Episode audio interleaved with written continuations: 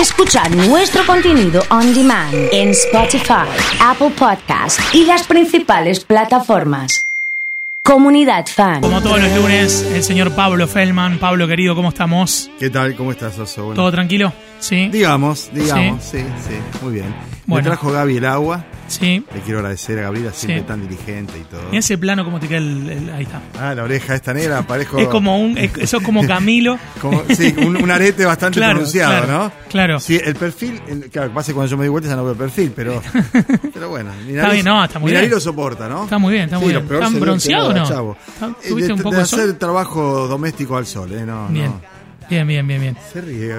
Se ríen acá. Yo la trato bien ella se burla de mí. No, de- no, se ríe de los trabajos. Ah, de- eh, ¿qué hiciste? Calculo que no me tiene fe. Calculo que no me tiene... No, no, eh, yo no, no tengo esas habilidades. Más. Lo mío también ya Se encarga. Fernanda de eso en- en sí, lo mío es la fuerza, digamos. Bien. Lleva esto de acá para allá, corre esto, levántame esto, teneme esto. Siempre es el M. Claro. ¿no? Porque yo no tengo ni capacidad, ni iniciativa, ni buen gusto, ni nada de eso. O sea que me limito a mis funciones. Está bien, un de eslabón de la carga, cadena que- responde. ¿viste? El- La organización es lo único que vence al tiempo, dijo el general. Y a veces no, ¿eh? Y a veces no, porque acá los muchachos están tratando de organizarse y no, Bueno. no sale, no sale. ¿Por dónde empezamos? A ver. Número uno. Sí. ¿Qué pasó en el Ministerio de Seguridad? Eso sería bueno saberlo, ¿no? Porque lo que tenemos son versiones concurrentes, coincidentes, algunas con proyecciones este, hasta esotéricas de miles de carpetas. ¿Vos sabés qué es lo que me cuesta a mí creer? No que es ahí no mande espiar, puede ser. Es más, yo estoy más cerca de creer que puede ser y que hasta haya una carpetita humildemente nuestra, cuando digo nuestra, de los distintos grupos de trabajo, de los medios y demás, a que no la haya. Pero me cuesta creer que haya 1500 personas espiables acá. ¿Para qué, no? Por eso, ¿para qué?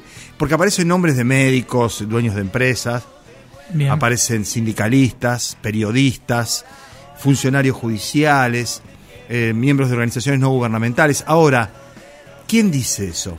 Y lo dicen algunos de los medios que están efectivamente enojados y de punta con Saín, Perotti y demás por toda esa historia. Y otros medios lo decimos porque nos lo dicen algunas fuentes judiciales sin poner la cara. ¿Cómo se destapó esta olla? Esta olla se destapa, en principio, insisto que no sabemos qué hay en la olla, capaz que hay mil carpetas de escuchas y de espionaje, lo cual es atroz y aberrante, que nadie se confunda, eso es despreciable, lo haga Macri, lo haga Perotti, lo haga Saín, lo haga este, el AFI, es despreciable. Es más, es ilegal. La ley de seguridad interior prohíbe expresamente eso. Yo espero que haya pruebas, elementos y datos, porque si no hasta ahora lo que tenemos es un par de fiscales que vienen de Santa Fe porque estaban destruyendo documentación. Eso le dijeron y se presentaron en el Ministerio de Seguridad, acá en la sede de gobernación. Y pararon de tirar papeles. ¿Qué pasaba? Había 11 funcionarios que el día anterior le habían presentado y aceptado Perotti la renuncia, entre ellos el viceministro y todo su staff. Estaban rompiendo papeles como se rompen papeles en todos lados. ¿sí? Después los sacan en una bolsa y los ponen en el patio de la jefatura. Y después se los lleva al basurero. Pero eso siempre se hace. Ahora, ¿qué era lo que estaban rompiendo? Y esto lo que no rompieron se lo llevaron en bolsos, este, en carpetas, eh, todo eso. Vamos a ver qué es lo que hay. Insisto, si hay eh, carpetas con nombres propios de personas que estaban siendo investigadas, a lo mejor hay quien dice que hay hasta escuchas, que hay archivos digitales, hay ya una lucubración gigantesca. Ahora, si hay algo de eso, todo el peso de la ley, absolutamente. Ahora, a mí me llama la atención que apenas dicen que Saín va a trabajar en Buenos Aires para Aníbal Fernández, después de haber sido como se fue de acá, aparezca esto. ¿Puede ser una coincidencia? Puede ser una coincidencia. Y si efectivamente había una investigación por compra de armas que quedó trunca porque Perotti la paró después de, un, un informe del Tribunal de Cuentas que era inviable, no se hizo. Y había efectivamente espionaje, uno entiende por qué nos va tan mal. Si los funcionarios de seguridad que tenían que estar investigando a los monos, a los chorros, a los Claro, a decir, narcotraficantes, no hay me una estaban espiando- me estaban espiando a mí o lo estaban espiando al dirigente sindical o al dueño de un sector de la medicina privada de Rosario o al papá de un dirigente político de primera línea o a tres o cuatro periodistas que se ocupan de los temas judiciales y otras centenares de personas más, como dice la versión, que no se ha dado pública. Claro. No hubo una persona con nombre y apellido, ni del Poder Judicial, ni del Ministerio de Seguridad, ni de la policía que diga encontramos estas carpetas que tienen esto, esto y esto. Son todas versiones, son todos datos, son todas charlas off the record. Yo hablé con los máximos niveles del Poder Judicial de la provincia de Santa Fe en los distintos estamentos. ¿Sí? Estamos hablando de jueces, fiscales, ministros.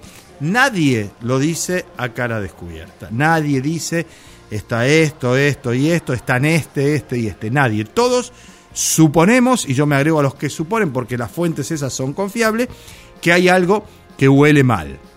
Y entonces Perotti está afrontando lo que decíamos ayer en la etapa de Rosario 12, la tormenta perfecta. La imposibilidad de parar las balaceras, los ataques, el amedrentamiento, que a cualquiera le pase cualquier cosa y en cualquier lugar. Esa es la sensación, esa es la prueba de la indefensión, es cualquier cosa, a cualquier persona, en cualquier momento y en cualquier lugar. A eso vos le agregás la desconfianza y lo que se está gestando en torno a esta situación en el Ministerio de Seguridad y estamos, viejo, eh, casi diría yo, a la deriva, en un momento francamente preocupante. Eh, de hecho, se hace una, una reunión para, para mostrar lo nuevo, Para que lo nuevo surge, digamos, uno, uno le cuesta creer que tengan todo preparado en lo nuevo. No, no, no solo no lo tienen preparado, sino que además eh, hoy la capital pone en su título principal de etapa que van a designar a los nuevos funcionarios. Yo creo que no. Yo creo que hoy no. Y mañana tampoco. ¿Por qué? Porque si no, ¿para qué llama Perotti al diálogo político? Para mostrarle lo que tiene y darlo así, ya está. Si él quiere que convoquen las distintas fuerzas y sectores, incluso con los que está enemistados seriamente, sus enemigos, que no son los radicales, los socialistas, o no todos, son de adentro del propio peronismo. Estraferri, es la vicegobernadora. ¿Cómo es posible que el gobernador haga cuatro meses, cinco meses que no se dirija la palabra con la vicegobernadora? ¿Cómo puede andar bien la cosa? No puede andar bien. Bueno, esas son las cosas que hay que corregir. Si se restablece un diálogo y se abre una instancia de conversación, después se van a nombrar los ministros, el ministro ya está, es Lania, después se va a nombrar el viceministro, el subsecretario, el jefe de inteligencia, porque se fueron todos con Saín, o se fueron, no sé si van a poder asumir si a Saín esto efectivamente lo salpica. Lo que sí te digo, Oso, es que no hay antecedentes en la política santafesina desde la recuperación de la democracia y yo vengo laburando desde entonces y desde antes que un fiscal le saque el teléfono al viceministro de seguridad, a un viceministro. El teléfono, la notebook y los teléfonos de los cuatro que estaban alrededor de él. Cuando llega Lania, que es el ministro que vino por arriba para reemplazar exclusivamente a Saín, Lania le da, se saca del bolsillo y le alcanza el teléfono al, al fiscal. Y el fiscal dice, no, usted no, ministro. Con usted no.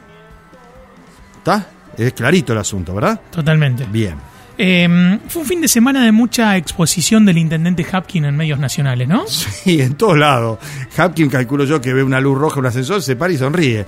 Eh, hubo foto, asado y presencia de viejos radicales. En la También, época era el también. BTR, el viejo tronco radical. Estos son unos troncos todos. Estaba Usandizaga, estaba el Bebe Altar, estaba Serrano. ¿Y quién es el que saca la selfie?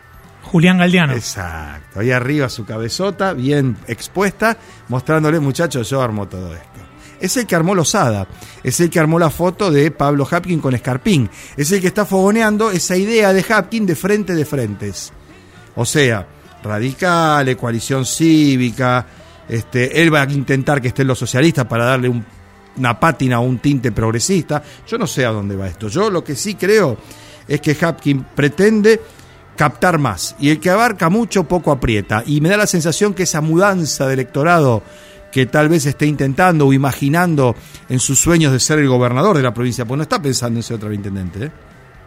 está pensando en ser el gobernador de la provincia y razonablemente, ante la derrota del peronismo y la eh, ficticia figura de Carolina Lozada, que por el momento es esa estampa que ganó las elecciones, Hapkin tiene razones para pensarse gobernador.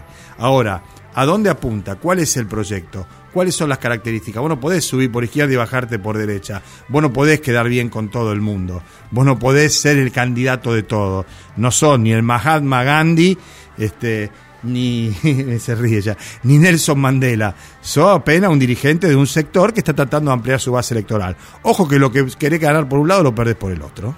Eh, me refería también a, a que se lo vio en. Clarín, en Ah, sí, Infobae. en el programa de la Nata, En el programa de la Nata, también sí. participando de un informe, Sí. un informe expreso. Estuvieron dos horas esos muchachos, o tres, para poder hacer todas las imágenes y todo. Y se fueron y no tienen idea dónde son los barrios, cómo es la gente. Sí, esa es la porteñada típica. No, de hecho se lo veía a la nata que no conocía esto que contamos de, pero antes los de lo que pasó el viernes en, la oficina. No sabía lo que había pasado con Saí, si no, No, se hubiera sabía. hecho un picnic mucho más grande. No, no, lo dijo.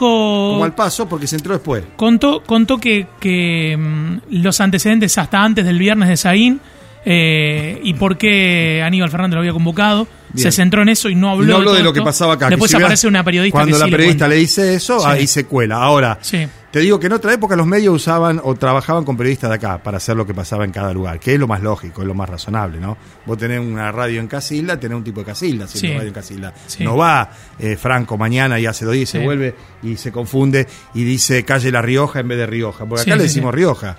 Y Carlos Juan José. Paso es Juan José Paso, no es JJ Paso. Claro. Y la avenida no es Carlos Pellegrini, es la Claro, avenida claro, sí, Pellegrini. sí. Bueno, todo eso eh, naturalmente también tiene que ver con una determinación o una idea prefijada. Vos fijate que cobró fuertemente el gobierno nacional y casi ni lo rozaron a Perotti, lo nombraron a Perotti. Lo nombró, dijo el gobernador Perotti. Una vez y nada más, Sí, y sí, como sí. si la policía fuera o autónoma o privada. Sí. ¿No? Bueno, quiero decir, ahí hay muchas cosas que también hay que prestar atención a la hora de ver cómo se elaboran y se ponen en el aire los informes. Está bien, el intendente que busca con todo esto, poner en, tema de lo- la autonomía, El intendente busca tomar distancia de la responsabilidad del fracaso en la seguridad. pero eso no se puede. Y yo creo que no se puede en términos funcionales. Si él puede explicar que no tiene ni policía, ni gente armada, ni le dicen, ni le dejan decir a dónde hay que mandar la policía, trata de tomar distancia en ese sentido. Ahora, el primer mostrador es el de la es el del intendente. El rosarino, y cuando titulan o cuando se ponen ejemplos o cuando se arman marcha, es Rosario. No es la ciudad que depende de la provincia para que se maneje la policía. Y el intendente, por más que lo intente, puede establecer distintos niveles de responsabilidad, pero de ninguna manera excluirse. Hay como un reclamo del electorado que dicen, bueno, está bien, esto es verdad, pero ¿por qué te postulaste? No solamente con, con Pablo Hapkin, digamos, con el gobernador, con la ley y el orden. Mira, en el caso de Perotti, la ley y el orden quedó sepultada, arrasada por los hechos. Eh, yo hablé con Perotti antes de que pasara lo de Saín y todo eso y demás.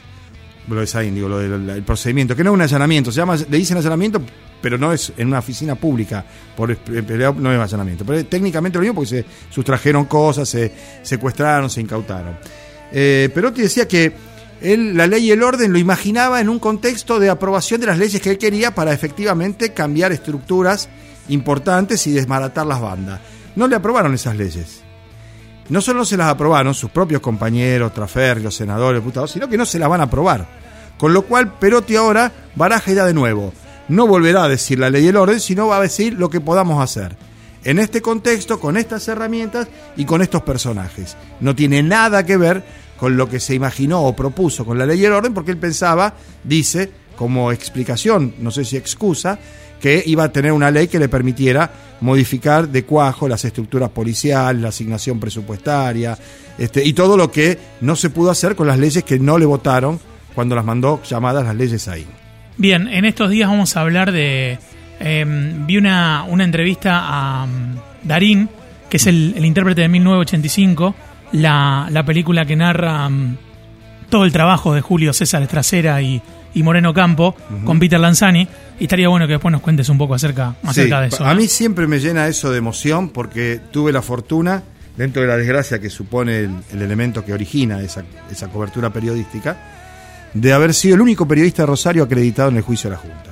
Yo viajaba todos los martes, me tomaba, ya lo dije, una empresa que tiene el nombre del país, me bajaba en Liniers, de Liniers me tomaba el 103 para ir a Plaza Lavalle, llegaba a las 7, 7 y media de la mañana porque viajaba toda la noche para ahorrarme la noche de hotel, porque la radio no me podía pagar dos noches de hotel, o decía que no podía.